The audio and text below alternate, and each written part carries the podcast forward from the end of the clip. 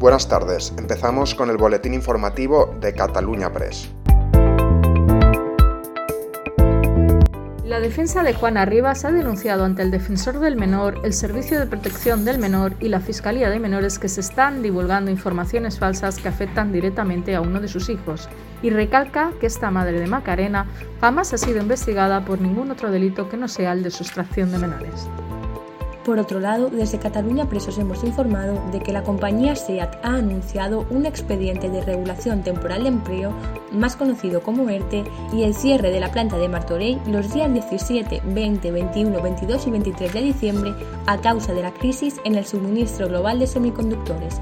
Fuentes de SEAT han explicado que a partir del 24 de diciembre empezará el periodo habitual de vacaciones y que la producción se retomará el 10 de enero. José Manuel Villarejo, que es el principal acusado en el juicio que se celebra en la Audiencia Nacional por tres piezas separadas del caso Tanden, ha insistido este lunes a la entrada de los juzgados en que el presidente del gobierno, Mariano Rajoy, estaba al tanto de la operación Kitchen. Además, ha afirmado que esta se orquestó con el objetivo de robar documentación que estaba en posesión del tesorero del PP, Luis Bárcenas, y que era comprometida para la formación política popular. Bueno, está, está en su papel, ¿no? Yo lo, yo lo entiendo.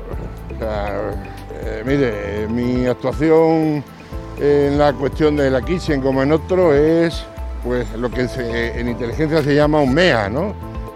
Motivación, encargo y autorización. Entonces, son proyectos, al igual que lo que ustedes llaman Operación Cataluña, o igual que otro tipo de, actuaciones contra la señora Larsen, que tal, en fin, todo ese tipo de cosas eh, son MEAs.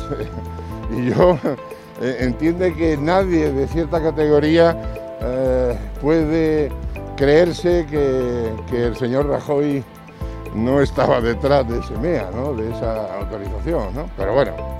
El ministro de Salud del Reino Unido ha alertado este lunes de que la variante Omicron del COVID se propaga a niveles nunca vistos y ha informado de que actualmente hay 10 personas infectadas con esta variante ingresadas en los hospitales del país. Además, han comunicado que ya se ha producido la primera muerte. Y esto es todo por hoy, seguiremos informando.